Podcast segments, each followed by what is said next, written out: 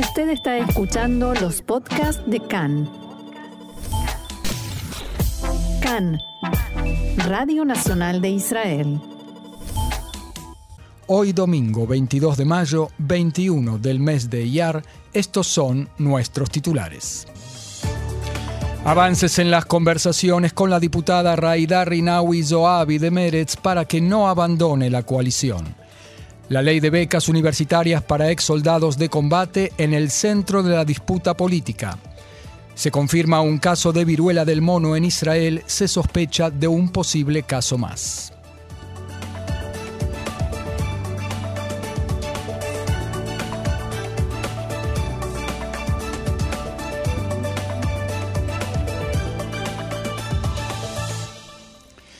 Y ahora sí, vamos entonces al desarrollo de la información. En la coalición informan de avances concretos en las conversaciones con la diputada Raida Rinawi Zoabi, que anunció esta la semana pasada que se retiraba de la coalición. Durante este fin de semana tuvieron lugar extensas conversaciones con ella. Rinawi Zoabi se reunirá hoy con el primer ministro alterno Yair Lapid y elevará, según se prevé, demandas económicas, entre ellas el aumento presupuestario para el Hospital Inglés de Nazaret y el impulso a la presencia de más árabes en altos cargos en el servicio público. El aumento para el Hospital de Nazaret contará con la aprobación de la Comisión Ministerial para la Sociedad Árabe ya, la, eh, ya pasado mañana. El primer ministro Naftali Bennett declaró en la mañana de hoy que si los parlamentarios de izquierda piensan que el gobierno es demasiado derechista y los parlamentarios de derecha opinan que el gobierno es demasiado izquierdista, eso significa que está en un buen lugar en el medio un gobierno bueno, de acción, que hace a un lado las disidencias ideológicas y se preocupa por los ciudadanos. Este es el significado de un compromiso. Todos deben comprender que nadie estará satisfecho en un ciento por ciento. Es un trabajo grupal, no personal, continuó Bennett. Este es un buen gobierno para Israel y nosotros no bajamos los brazos, aseguró el primer ministro. El acuerdo entre la coalición y el partido RAM hace algunas semanas, seguido de la decisión del Consejo Supremo de ese partido, la Shura, hizo que RAM retirara su decisión de abandonar la coalición. Pero hasta ahora no habían sido publicados los términos de ese acuerdo, que suponían concesiones a RAM, pero no se sabía cuáles. Pues bien, Khan pudo saber que el gobierno y la Knesset aprobarán esta semana, por exigencia del partido árabe Ram y como parte del acuerdo entre su líder Mansur Abbas y el premier alterno Yair Lapid, una transferencia de mil millones de shekels del presupuesto de todos los ministerios al programa de reducción de la brecha socioeconómica en la sociedad árabe. Se trata de fondos que debieron ser asignados hace mucho tiempo en el marco del plan quinquenal por un monto de unos 30 mil millones de shekels, pero cuya aprobación se ha retrasado. Esta transferencia fue una de las demandas elevadas por Ram a principios de mes como condición para permanecer en la coalición. Otra demanda que fue aceptada fue la elaboración de una resolución de gobierno inusual, sin precedentes, de asignar 200 millones de shekels durante cuatro años para el desarrollo del poblado Gisera Azarca. Hasta ahora no había habido un caso de ayuda masiva a un poblado árabe específico, mucho menos a Gisera una de las aldeas árabes israelíes más pobres de todo el país. Ram podrá anotarse esta medida como un logro contundente de su partido que le permitirá vender mejor o hacer un mejor marketing de su permanencia en la coalición ante la opinión pública árabe-israelí. En la reunión de gabinete de hoy, el gobierno discutió la realización de la tradicional Marcha de las Banderas en la celebración del Día de Jerusalén, Yom Yerushalayim, y su itinerario. El ministro Isawi Frej de Meretz dijo que la marcha no debe pasar por la puerta de Damasco en la ciudad vieja de Jerusalén y aseguró que eso sería un atropello. El primer ministro Naftali Bennett sostuvo que su antecesor en el cargo, en referencia a Benjamin Netanyahu, se acobardó debido a Hamas y dijo que ese es el itinerario habitual y permanente de la marcha. Por su parte, el líder de Hamas, Ismail Haniyeh, advirtió que Israel no lleve a cabo la marcha de las banderas. Abro comillas, el pueblo palestino encabezado por la resistencia en Jerusalén y la margen occidental no aceptará ni permitirá el paso de estúpidos judíos talmúdicos, según sus palabras, según las palabras de Ismail Anie en un comunicado. Los jóvenes líderes de la campaña Mimadim Lelimudim, del uniforme a los estudios, anunciaron su intención de continuar con su demanda de que se apruebe por ley el otorgamiento de becas de estudios universitarios para soldados de combate que terminan su servicio militar, tal como los diputados se comprometieron a hacer.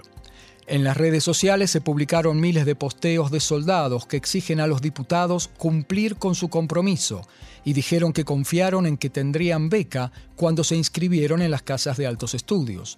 No vamos a ceder, dicen muchos de ellos. El diputado Ofir Sofer del Partido Sionismo Religioso de la oposición dijo en diálogo con Khan que él propone que todo soldado que termina su servicio y quiere estudiar reciba una beca por dos tercios del arancel, tal como lo ofrece la propuesta de ley del gobierno, y cuando termine sus estudios, según la propuesta, se le reintegrará el monto por el tercer año restante. El primer ministro Naftali Bennett declaró hoy antes del inicio de la reunión de gabinete que mañana la ley será sometida a votación y en segunda y tercera lecturas. Según Bennett, 16.500 soldados que finalizaron el servicio militar están esperando una beca de estudios. La votación en contra de esta ley no tiene ninguna influencia en la coalición o en el gobierno y solamente puede perjudicar a los combatientes de Tzal, palabras de Naftali Bennett. También el ministro de Defensa Benny Gantz confirmó que mañana la ley será sometida a votación. También señaló que en los últimos días ha estado dialogando con distintos factores en la coalición y en la oposición para garantizar mayoría en la votación a favor de la ley. Abro comillas, utilizaremos todos los medios y las herramientas parlamentarias que tenemos a disposición por los combatientes de Tzahal, dijo Gantz. También llamó a los parlamentarios del Likud a apoyar la ley y dejar de lado la política. Todavía en la política, el parlamentario Yuli Edelstein, número 2 de la bancada del Likud, llamó ayer a su partido a efectuar elecciones internas si su líder, Benjamin Netanyahu, no logra formar un gobierno en la actual Knesset si el actual gobierno cae. Abro comillas, si Netanyahu sabe cómo armar un gobierno en la actual Knesset, no voy a ponerme en su camino porque, como lo dije, el Estado de Israel no necesita elecciones. Pero si no, entonces que se efectúen elecciones internas para el liderazgo del partido, dijo Edelstein. El encumbrado diputado del Likud ya fue titular de la Knesset y ministro del gobierno y ya ha anunciado el año pasado que desafiaría a Netanyahu en el liderazgo del Likud. También dijo que las primarias podrían ser organizadas en cuestión de semanas y agregó, en general no entro en peleas que no creo que pueda ganar. En ese sentido, los analistas en Israel coinciden en que si Benjamin Netanyahu quedara fuera de carrera, al bloque de la derecha en Israel le sería mucho más fácil formar una coalición sólida, pues muchos diputados derechistas actualmente en la coalición, como por ejemplo el partido Tikva Hadashah de Gidon Saar, están boicoteando a, Netanyahu en lo personal, pero no tendrían problema en unirse al Likud sin Netanyahu. En el Likud este a este razonamiento responden, no nos pueden dictar quién tiene que ser nuestro líder. Por eso el llamado de Edelstein, que desafía el liderazgo de Netanyahu, es poco menos que audaz. Abro comillas, creo que hay dos cosas que Israel no necesita. Una es la continuación del actual gobierno, la otra es elecciones, dijo Edelstein. Es posible armar un buen gobierno estable en la Knesset actual. El Likud estuvo por mucho tiempo alineado detrás de Netanyahu, pero ese control se ha ido desgastando debido a la extenuante serie de cuatro comicios entre 2019 y 2021. Y Netanyahu, además, enfrenta, como sabemos, el juicio por acusaciones de fraude y abuso de confianza durante el mismo periodo. Sin embargo, parece que el poder de Netanyahu aún continúa, algunos dirían continúa la magia, el jueves, toda la bancada del Likud acabó por alinearse con él luego de un breve disenso en torno a la disputada ley de uniforme a estudios. para dar dos tercios de beca a los soldados de combate que quieren estudiar en la universidad al término de su servicio militar. Finalmente, se decidió que la bancada del Likud se va a oponer por el momento a la ley. Otro tema, este fin de semana se dio a conocer que la Casa Blanca informó en las últimas horas a la oficina del primer ministro Naftali Bennett que el presidente de Estados Unidos, Joe Biden, todavía planea visitar Israel el próximo mes, a pesar de la crisis e inestabilidad política en Jerusalén. Fuentes citadas por la prensa israelí dijeron que el viaje del presidente, anunciado el mes pasado, se llevará a cabo según lo planeado. Los preparativos para el viaje ya están en marcha, incluida la coordinación de seguridad entre funcionarios israelíes y estadounidenses. Durante la visita, la primera de Biden a Israel como presidente, se reunirá con el primer ministro Naftali Bennett y el presidente Itzhak Herzog, y luego se dirigirá a Belén para reunirse con el presidente de la Autoridad Palestina, Mahmoud Abbas. También el ministro de Relaciones Exteriores de Turquía, Mevlut Cavusoglu, llegará a Israel en los próximos días y planea incluir en su itinerario una visita al Monte del Templo. La visita de Cavusoglu a Israel sería un avance diplomático para los dos países. Al mismo tiempo, Khan pudo saber que su intención de visitar el sitio sensible en la ciudad vieja de Jerusalén ha provocado algunas tensiones entre Ankara y Jerusalén. Cavusoglu planea ir al lugar sin que lo acompañe ningún israelí, según un funcionario familiarizado con los detalles que dialogó con Khan. Su plan también ha provocado una discusión que involucra al Servicio de Seguridad Interna, el Shin Bet, sobre el protocolo de seguridad durante la visita más allá de que se trata de un lugar de alta sensibilidad donde cualquier gesto puede provocar un estallido de violencia. La cadena norteamericana CNN informó este fin de semana que funcionarios estadounidenses y saudíes han estado en conversaciones para organizar una reunión entre el presidente Joe Biden y el príncipe heredero Mohammed bin Salman cuando Biden visite la región el mes que viene. El informe se dio a conocer poco después de la visita a Washington del viceministro de Defensa de Arabia Saudita, Khalid bin Salman, para reunirse con altos funcionarios del gobierno norteamericano. Según la CNN, el viaje brindaría oportunidades para visitar a otros aliados en la región. La cadena citó a un exfuncionario norteamericano, según el cual hay que partir de la base de que esto sucederá. La pregunta es ahora cuándo y no si ocurrirá. En el último tiempo, la Casa Blanca ha buscado lentamente mejorar los lazos con Arabia Saudita después de que Biden, durante la campaña electoral, criticó duramente al príncipe heredero Mohammed bin Salman por el manejo de los derechos humanos en el país y el asesinato del columnista del Washington Post, Jamal Khashoggi. Sin embargo, a medida que la invasión rusa a Ucrania continúa sacudiendo el mercado mundial de la energía, Estados Unidos depende cada vez más de Arabia Saudita, el mayor exportador de crudo del mundo. Además, Biden busca reforzar los lazos con los aliados tradicionales en el Golfo que están preocupados por la paulatina retirada de Estados Unidos de la región. Estados Unidos también está inmerso en las negociaciones por el acuerdo nuclear con Irán, lo que preocupa a los rivales de Teherán, que son algunos de los aliados más cercanos de Estados Unidos en Medio Oriente. Biden aún no ha hablado con Mohammed bin Salman y prefiere hacerlo con su padre, el rey Salman, de 86 años. Pero los principales asesores del presidente se han estado reuniendo con el príncipe heredero, generando especulaciones de que una cumbre con el presidente es inevitable. De nuevo en nuestro país, el ministro de Salud Nitzan Orovitz dijo que en Israel se está realizando un seguimiento de los casos de viruela del mono registrados en el mundo y en Israel. Al mismo tiempo, Orovitz dijo que hay que conservar la calma y que se trata de una enfermedad y no de una epidemia, con síntomas generalmente leves. Orovitz escribió en su cuenta de Twitter que el Ministerio de Salud se está preparando para dar una respuesta profesional a cualquier eventual situación que pueda surgir.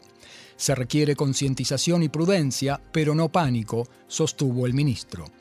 En Israel fue confirmado un caso y hay al menos un paciente más con sospecha de haberse contagiado la viruela del mono. En instantes vamos a hablar más en detalle sobre la enfermedad, de qué se trata y qué hay que hacer. Nosotros seguimos en CAN, Radio Reca, en español, Radio Nacional de Israel.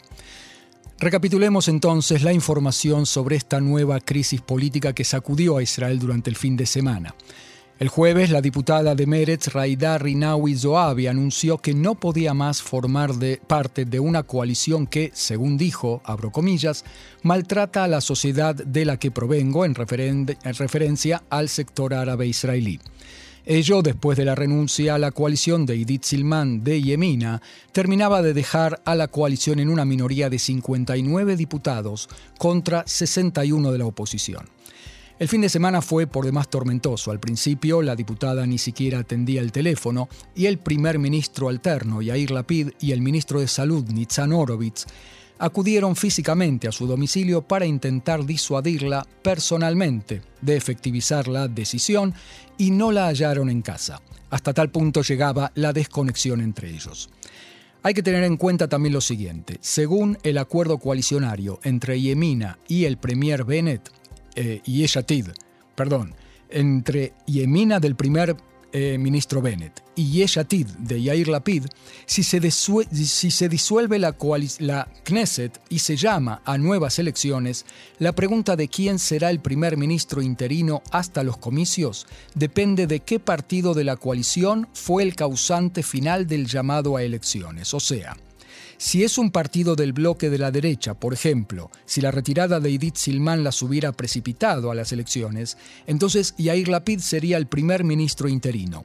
Pero si es un partido del ala llamada liberal, como el laborismo, Meretz o Ram, entonces Bennett es el que sigue como primer ministro interino.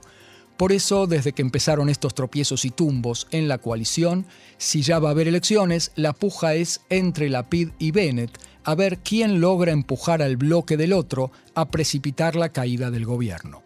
Por eso, para la PIDE es vital que no sea una diputada de Meretz como Rinawi Zoabi la última en renunciar a la coalición. Finalmente, la diputada rebelde se dejó ubicar y este fin de semana tuvieron lugar intensos diálogos con ella a fin de que retire o no efectivice su renuncia a la coalición del jueves, o, como mucho, como intenta todavía Meretz, que renuncie a su puesto de diputada en total y devuelva el mandato al partido, el cual podrá nombrar a otro diputado o diputada en su lugar y salir así del bochorno de ser el partido responsable de la caída del gobierno y también por temor a desaparecer como partido en las próximas elecciones. Pero por el momento no está en las intenciones de Rinawi Zoabi de renunciar, como diputada, también luego de su silencio de radio, y aunque no anuló oficialmente su, eh, eh, su renuncia, comenzó a dar señales de que no será ella la responsable de la caída del gobierno, que eso no lo podrá permitir y que actuará para mantener la integridad de la coalición. Hoy se reunía Yair Lapid con Zoabi para renovar sus compromisos, en especial la promesa de Lapid de nombrarla como cónsul en Shanghái, en China, un puesto que ella quería mucho. En su carta el jueves había renunciado a esa posibilidad como para subrayar que su renuncia no era por eso, sino por principios. Pero Lapid supone que todavía lo quiere y hará todo lo posible por conseguírselo, a pesar de las trabas que pone el servicio civil israelí que está retrasando el asunto. En tanto, el líder de Ram, diputado Mansur Abbas, se reunió anteayer con Rinawi Zoabi y le prometió inscribir a su nombre logros políticos, utilizando para ello presupuestos coalicionarios que le corresponden a Ram. También le dijo que no se le puede prometer un lugar blindado en Ram para las próximas elecciones, pero si trabajan juntos puede ser que haya cooperación entre ellos. Con lo cual, si Meretz está enojado con la parlamentaria y Abbas negocia la cooperación con ella, se trataría de un pase, como en el fútbol, de Meretz a Ram. Entrevistado por Khan, el viceministro de Economía e Industria Yair Golan de Meretz respondía a las acusaciones de fracaso del titular de ese partido, Nitzan Horowitz, en hacer mantenimiento a su propia bancada.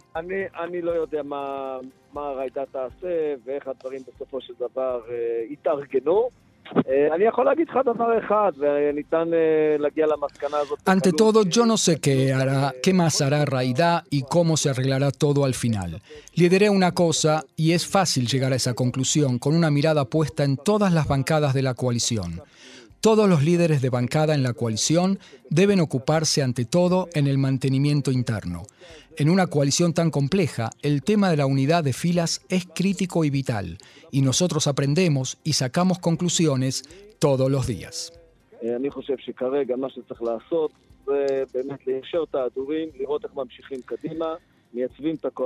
Creo que ahora lo que hay que hacer es limar las asperezas, ver cómo seguimos adelante, estabilizar la coalición y permitir a este gobierno de salvación nacional, este gobierno tan importante, con izquierda y derecha, religiosos y laicos, judíos y árabes, un gobierno que es una buena nueva, continuar trabajando.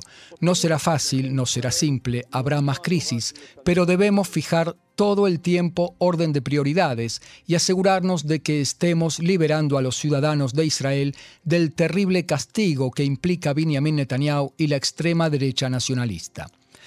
Mientras tanto, la PID continúa haciendo trabajos de mantenimiento de la coalición sin esperar la decisión de Zoabi. Mantiene conversaciones, intenta entablar nuevas alianzas que apuntalen a la coalición, aun si se trata de ayuda de la oposición. Por ejemplo, según pudo saber Khan, la PID está en intensas negociaciones con Ahmad Tibi de la lista árabe unificada para obtener la ayuda de ese partido árabe a la coalición, por supuesto lo que se llama ayuda desde afuera. En el marco de este acuerdo, la PID intenta conseguir un presupuesto de 200 millones de shekels para carreteras que Ahmad Tibi, de la lista árabe unificada, viene impulsando en las últimas semanas frente al Ministerio de Finanzas y de Transporte. Ahora la PID lo está ayudando con todas sus fuerzas, con el objeto de comprar así su apoyo a la supervivencia de la coalición con las votaciones en la Knesset y evitar o postergar la disolución del Parlamento israelí. Este fin de semana se registró un ataque aéreo en Siria, al sur de Damasco. El ejército sirio confirmó el informe de medios oficiales, según los cuales tres personas resultaron muertas en un ataque aéreo en el área del Aeropuerto Internacional de Damasco. Los reportes no dan detalles sobre si se trató de soldados u hombres de las milicias proiraníes. En el lugar se produjo un incendio y al menos dos vuelos debieron ser cancelados. La declaración del ejército sirio decía que el enemigo israelí llevó a cabo un ataque utilizando una ráfaga de misiles tierra-tierra desde el Golán sirio ocupado hacia una serie de objetivos en el sur de Damasco. Nuestros sistemas de defensa aérea se activaron contra los misiles e interceptaron la mayoría. Así lo describía la televisión siria. El enemigo israelí atacó con misiles tierra-tierra desde el Golán sirio ocupado hacia varios puntos en el sur de Damasco. El Observatorio Sirio de Derechos Humanos informó que se trató de un ataque israelí contra un envío de armas de Irán a la organización libanesa Hezbollah. De esta manera lo detallaba Rami Abdelrahman, director del observatorio, una ONG vinculada a la oposición siria.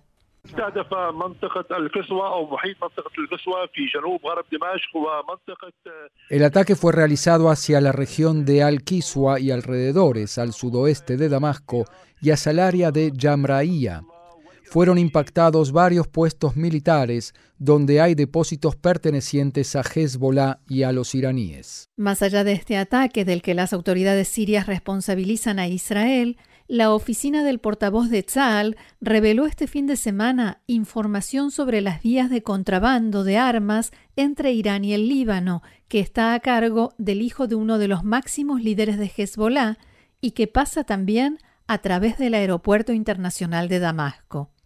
Así lo reportaba en las últimas horas el canal de televisión saudita Al-Haddad.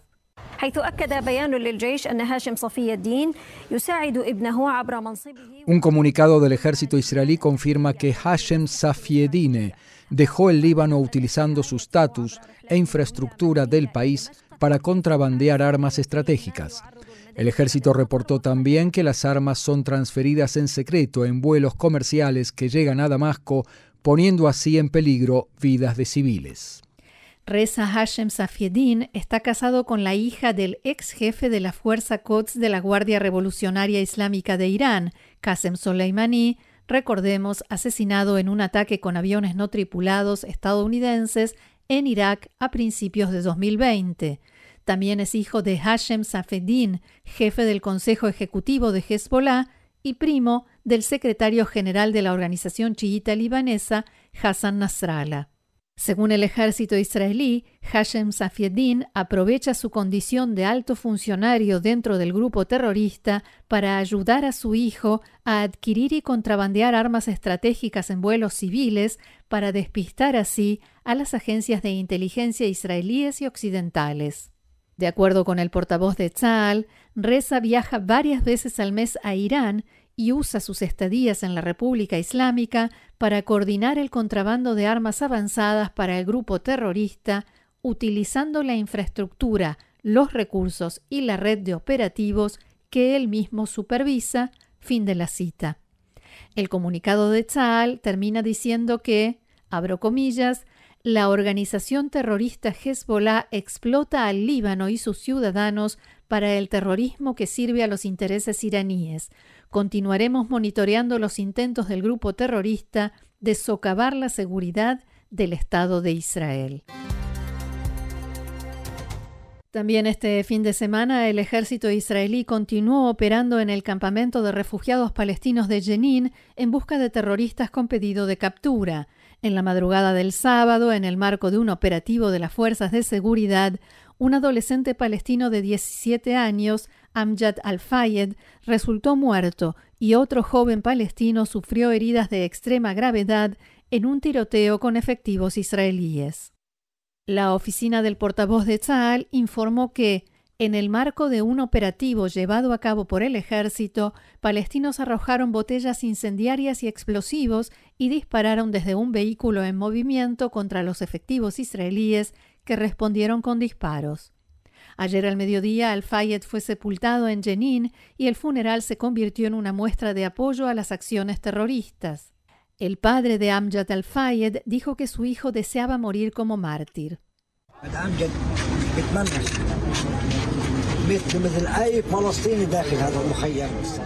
Amjad quería ser un mártir, exactamente como cada palestino que vive aquí y con la frente en alto. Esa sed de este pueblo solo se calmará con la resistencia hasta el triunfo.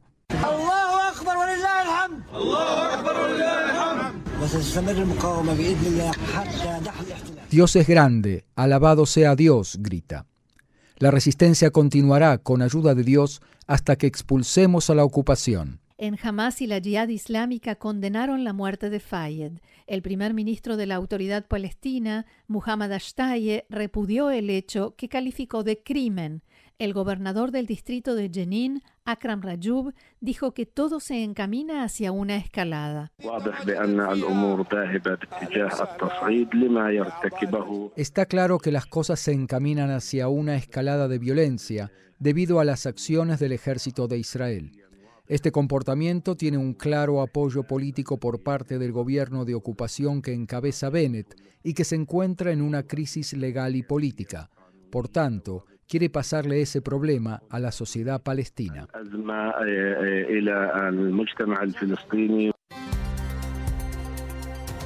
Y a propósito de Jenin, 57 miembros del Partido Demócrata en la Cámara de Representantes de Estados Unidos pidieron este fin de semana al Departamento de Estado y al FBI que inicien una investigación sobre la muerte de la periodista de Al Jazeera, Shirin Abu quien recibió un disparo en la cabeza durante enfrentamientos entre tropas israelíes y palestinos armados mientras cubría una operación del ejército de Israel en Jenin a principios de mes. Los legisladores hicieron llegar una carta al secretario de Estado y al director del FBI firmada por un grupo perteneciente al ala progresista del partido, encabezados por André Carson, Bill Pascrell y Lou Correa. La carta fue rápidamente condenada por el embajador de Israel en Estados Unidos, Mike Herzog, quien argumentó que los autores del texto no mencionan el contexto de la muerte de Abu Alan informes de que Abu Akleh y los otros periodistas palestinos que cubrían el operativo de Tzal en Jenin el 11 de mayo informaron de su presencia a los soldados en el área. Los congresistas norteamericanos que firman la misiva escribieron que, abro comillas nuevamente, el ejército israelí afirmó que las víctimas quedaron atrapadas entre disparos entre militantes palestinos y las fuerzas de defensa de Israel. Sin embargo, los medios y los testigos presenciales dieron informes contradictorios de que no hubo enfrentamientos ni tiroteos en el área cercana. En su respuesta a la carta, el embajador Herzog dijo que fue realizada por personas con una agenda particular y que hay evidencia significativa en sus palabras que documenta el intercambio de disparos en el lugar donde se produjo el incidente. El embajador de Israel agregó por implicación, se señala a Israel como el principal sospechoso de la trágica muerte de la periodista Shirina Buakle y se sugiere que no se puede confiar en que Israel lleve a cabo una investigación honesta, lo cual deslegitima el sistema judicial fuerte, creíble e independiente del Estado de Israel. Herzog señaló también que la autoridad palestina continúa negándose a entregar la bala que se extrajo del cuerpo sin vida de Abu Akle, lo cual impide que la investigación del ejército de Israel llegue a una conclusión definitiva. También lamentó que los legisladores demócratas no mencionaran esto en su carta y no se unieran a los llamados de Jerusalén para que en Ramallah respondan a este pedido. Hasta ahora la autoridad palestina rechazó estas solicitudes con el argumento de que no confían en las autoridades israelíes. El embajador Herzog sostuvo también que la carta ignora el llamado de Israel a una investigación conjunta israelí-palestina, imparcial y con Estados Unidos como observador.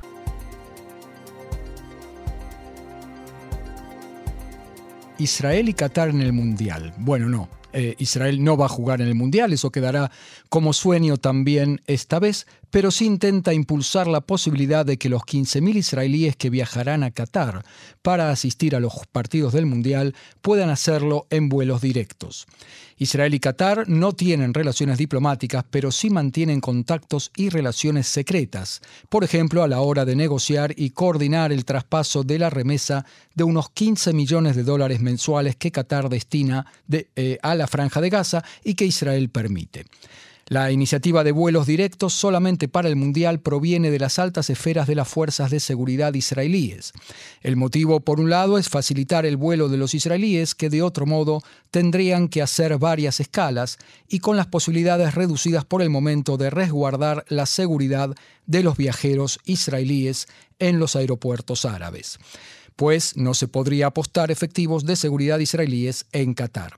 Pero por otro lado, Israel buscaría de este modo fortalecer las relaciones con Qatar, precisamente porque ello implicaría la presencia israelí abierta y oficial en Doha, capital de Qatar, y una comunicación fluida y permanente entre factores oficiales de ambos países y un servicio a la población muy importante nos dice que en un intento por acortar los tiempos de espera en las oficinas del registro de población, la Autoridad de Población y Migración operará un centro de emisión de pasaportes provisorios a partir de hoy, en las inmediaciones del centro comercial Ayalón, que funcionará hasta las 22 horas, donde se emitirán cientos de pasaportes a un costo, atención, de 435 shekels para adultos y 215 shekels para menores.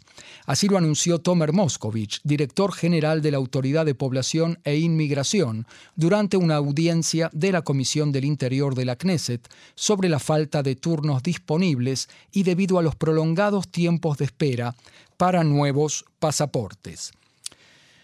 Moscovich también informó que la fábrica de pasaportes será reforzada con nuevos turnos de trabajo con el fin de reducir los tiempos de producción y entrega, también esto es importante, de seis a tres semanas.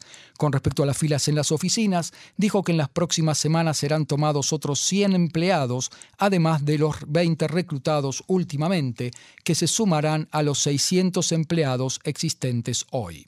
El nuevo centro para los pasaportes provisorios será abierto en la calle Mitzvah Kadesh 64 de Bnei Brak y estará abierto de domingo a jueves entre las 9 de la mañana y las 10 de la noche.